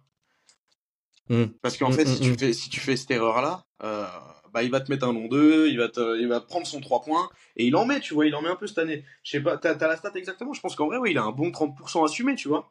Ouais je bah je suis allé chercher là il a il, est à 25 il est à 25 euh... Ouais, il est à 25, pas aidé par son, euh, par son 0 sur 4 pendant les deux derniers matchs. Ok, ouais. Deux derniers matchs. Mais euh... et, et, en fait, je sais même pas s'il a besoin de ce 3 points réellement pour être. Bah, je... il, est, il, serait, il sera très fort, même sans. Hein. Même sans 3 points, il sera très fort. Mais euh, je trouve que s'il l'a, en fait, il, il, dépasse encore une autre case, tu vois. Il, il, casse encore des barrières, tu vois. Et là, tu peux avoir un joueur qui, en fait, est vraiment indéfendable est vraiment défendable. Parce que, tu vois, pour l'instant, on est quand même sur des quand on essaye de le couvrir, tu vois, bah voilà, sur du sur du drop ou quand il est utilisé en hub offensif, euh, un peu meneur de l'attaque, et ben les gens essayent de couper. En fait, son joueur va juste se poster dans la raquette pour empêcher les, cuts, tu vois. Et, et, donc c'est pour ça qu'il prend beaucoup de qu'il prend plus de trois points, qu'il prend des mi-distances. Et pour l'instant son mi-distance rentre, donc ça ça rend le truc compliqué. Mais si le 3 points rentre, ça rentre ça, ça, ça, ça, ça casse encore des barrières de ouf. Mais ok, c'est intéressant ta, ta réponse quand même sur euh, un peu euh, l'union fait la force quoi. bah, bah je, pense, je, pense, que euh, enfin moi j'ai le sentiment que de enfin de moins en moins on est sur ce côté star en NBA. Enfin c'est quoi la dernière super team qui a vraiment marché? Bah Genre créer ça dépend parce qu'après si tu prends les derniers champions en titre ils se sont quand même construits autour de, du meilleur joueur de, de la NBA quoi. Ouais peut-être mais c'est un collectif. Enfin les Nuggets ils, ont joué combien combien d'années oui, ensemble avant de gagner tu vois? C'est un collectif autour d'une superstar quand même. Bien sûr, bien sûr, mais, mais t'as ce côté où, euh, où, tu vois, genre, je pense que derrière Jokic, t'as des mecs qui peuvent faire des, des, des productions. Et tu vois, genre Jokic, honnêtement, c'est le meilleur joueur sur, sur les finales NBA, même sur les playoffs. Mais t'as un Jamal Murray derrière qui assure aussi, tu vois. Et moi, je crois Mm. très peu, en fait, en ce truc de, de super team. Moi, je pense vraiment que c'est un collectif bien huilé, avec un grand coach, et, et, et tu peux vraiment faire de belles choses. Parce que, en fait, le truc, c'est que c'est que t'as beau avoir le, le, le meilleur joueur du monde, t'auras toujours un mec pour le stopper en face, tu vois. On va pas se mentir. Genre, ça Bah, existe. sauf hein. Jokic. Ça existe un, un Giannis stopper, mais voilà, mais Jokic, euh, Jokic, le seul truc qui peut le stopper, c'est lui-même, frère. Mais tu vois, genre, ça existe un Giannis stopper, cheville. ça existe un machin, un truc, mais tu vois, ça existe un, ça, ça existe un potentiellement un, un Giannis stopper, mais par contre un Milwaukee Bucks stopper, bon cette année on en parlera, mais le Milwaukee Bucks stopper, bah c'est déjà plus chaud à trouver, tu vois, parce que l'union fait la force. Ouais, ouais. Ouais, ok. Mais c'est intéressant. C'est intéressant. Moi, je pense, tu vois, qu'aujourd'hui, euh, il y a un joueur qui, en fait, détient beaucoup de clés de par juste son simple niveau. Euh, c'est, je, je lui demande pas d'être incroyable, tu vois. Ça, ça sera, pour moi, si cette équipe gagne et cette attaque est, est, est, est forte, ce sera autour de Shengun. Mais quelque part, Shengun est déjà très fort, tu vois. Il est déjà très très fort.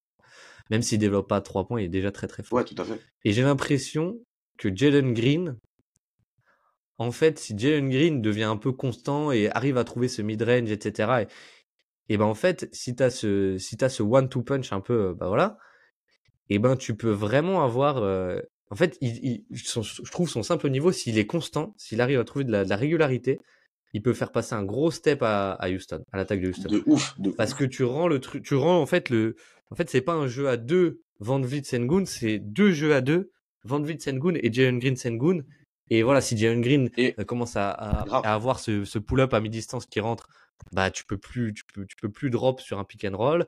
Euh, Enfin, il y a plein de choses qui dépendent de ça. Si Jalen Green commence à, à vraiment avoir de la rim pressure où, où il rate pas ses lay-ups parce qu'il fait n'importe quoi un match sur euh, un match sur trois et que et, et- et voilà, bah, là c'est intéressant. Donc je trouve qu'il détient coup- beaucoup de clés, pas forcément en changeant son jeu, mais juste en trouvant de la régularité. mais, mais de fou, et, et en plus, on sait qu'il est capable de le faire, tu vois.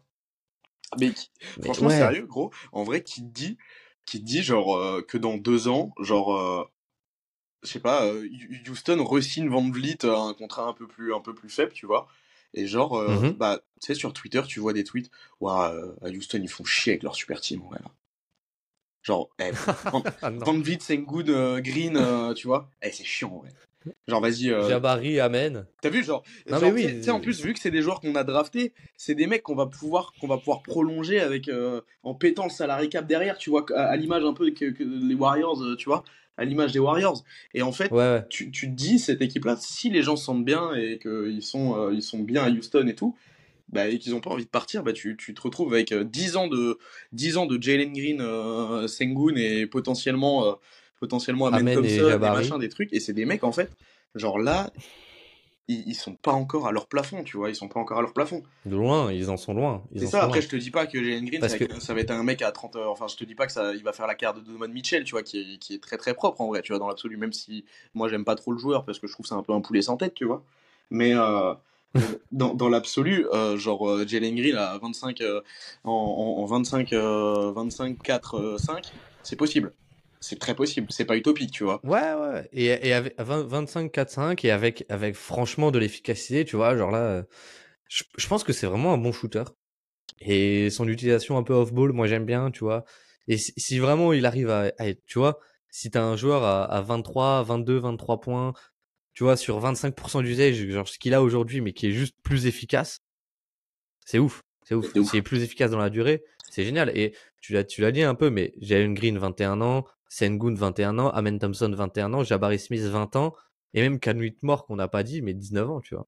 Mais c'est c'est Mm. c'est- et, et je pense et je pense qu'en fait si Donc en fait, je trouve ce qui est ouf, ouais, ce qui est ouf, pardon, pardon, mais c'est que Udoka arrive déjà à bien les utiliser et en fait, je trouve que enfin, enfin, ils ont un cadre dans lequel ils vont progresser et on sait, on sait dans quelle direction ils vont progresser. On sait ce qu'on va attendre d'eux plus tard. On sait que Jalen Green, maintenant, on a oublié le projet d'en faire euh, un peu un David Booker, c'est-à-dire un, un meneur de jeu, un peu, tu vois. Il a progressé, c'est génial.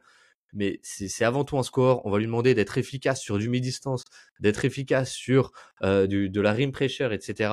On va lui demander juste d'être efficace à Jalen Green. Sengun, c'est par lui que va passer ton attaque. il est déjà presque, presque j'ai envie de dire, c'est déjà un joueur incroyable offensivement. Jabari Smith, c'est un 3D et un peu un tough shot maker par moment. Donc c'est génial. Grave. Enfin, c'est, tu vois, je trouve c'est c'est bien parce que on sait dans quelle direction on va avec Houston pour une fois. Bah ouais. Et au bout de 9 matchs, au bout de 9 matchs, tu vois, même s'il va y avoir des loose streaks peut-être de 5, 6, 7 matchs à Houston, et je trouve ça, je trouve ça déjà très cool qu'on sache dans quelle direction on va, quoi. Grave. T'as tout dit. Et ben voilà. Et ben voilà. T'as quelque chose à rajouter euh, Parce que là, ça fait plus d'une heure qu'on parle. Ça fait plus d'une heure. Ça fait plus d'une heure euh, qu'on parle de Justin Holiday et de, de Houston. Euh, J'ai pas grand chose à rajouter. Je pense qu'on a fait vraiment le tour. On a essayé d'être complet et franchement super euh, super format. Je, je reviens je reviens dessus. Euh, voilà, c'est, c'est, on a discuté, on a discuté avec vraiment, c'est un ressenti, c'est un ressenti plutôt qu'une analyse très poussée du truc. Et, euh, c'est vrai qu'on on, on, on, parabole beaucoup sur euh, euh sur la suite de Houston, le futur, le machin, le truc, mais c'est parce que je pense vraiment, vraiment qu'il se passe quelque chose en ce moment dans le Texas. Et euh, tu sais où tu vas, et comme tu dis, en fait, t'as très peu de franchises où tu sais où tu vas. Genre, je pense que tu vois, tu sais plus où tu vas à Houston qu'à Dallas, par exemple. Parce que genre Dallas, ah, Dallas, ils sont quand même, ils sont quand même, ils sont quand même, enfin Dallas en fait ils, y sont déjà, tu vois. Ils y vont pas, ils y sont. Leur méthode de jouer, ils y sont quoi. Ouais mais ouais mais le truc c'est que c'est que c'est que Dallas, si ça marche pas encore un an, deux ans, ça va devenir problématique, tu vois. Oui. Tu sais, le euh, projet toi, T'es un, un hater de Dallas, toi. Toi, t'es un, es un hater. un hater. Non, j'aime bien Dallas, j'aime bien Dallas. Luka Doncic, c'est un joueur merveilleux, mais tu vois, genre, Genre, honnêtement, là, t'as rien, rien qui est mis en place pour Doncic à Dallas, par exemple, alors que t'as le sentiment que pour tous les joueurs à Houston, t'as quelque chose qui est mis en place. Bah, ouais, je suis pas d'accord. Je suis pas d'accord, tu vois. Je trouve que Dallas cette année, c'est vraiment super bien construit autour. Euh, bah, ils, ont fait, ils ont fait, ils ont fait du fort d'ailleurs. Franchement, bah, on avait parlé ensemble de Dallas. Hein. On avait parlé ensemble. Ouais. Euh, ouais. Euh, c'est une équipe de fous et tu sais l'arrivée de Grant Williams, tous ces trucs-là, c'est super fort. Mais on sait que c'est dur de gagner un titre en NBA. Et je pense que si euh, tu montes pas les très bons signaux à Luka Doncic ces deux prochaines années, ça va être très très dur de le garder. Ouais. Oui, mais tu vois, dans, dans, un sens, euh... bon là on déborde, on va, on va faire tout un autre podcast, mais je trouve que cette année, il y a un vrai renouveau cette année dans la manière dont est construit l'effectif à Dallas. Beaucoup plus de, de, de, cohérence, une menace de lob, euh, des connecteurs, euh, voilà, et Kairi, Kairi qui joue un peu plus softball. Donc, donc bon, bref. C'est vrai. C'est pas une équipe de contender, mais je trouve qu'ils vont dans la bonne direction, tu vois, justement. Je trouve que c'est, il y a une vraie progression. Il y a une vraie progression. Ok, c'est intéressant. Je partage pas l'avis dans le sens où, pour moi, euh, à ce niveau-là, t'es sur la quoi? T'es sur la cinquième année de Doncic, là, presque. Ouais. Draft 2018. Désolé, mais t'es censé être un contender sur la cinquième année d'un joueur comme ça. Oui, mais euh, écoute, euh, écoute, il y a quelque chose qui se construit. Il y a quelque chose qui se construit, donc moi je trouve ça, je trouve ça, je trouve ça intéressant. Donc si tu as bientôt 32 ans, il serait temps. Hein. bon, on commence à mal.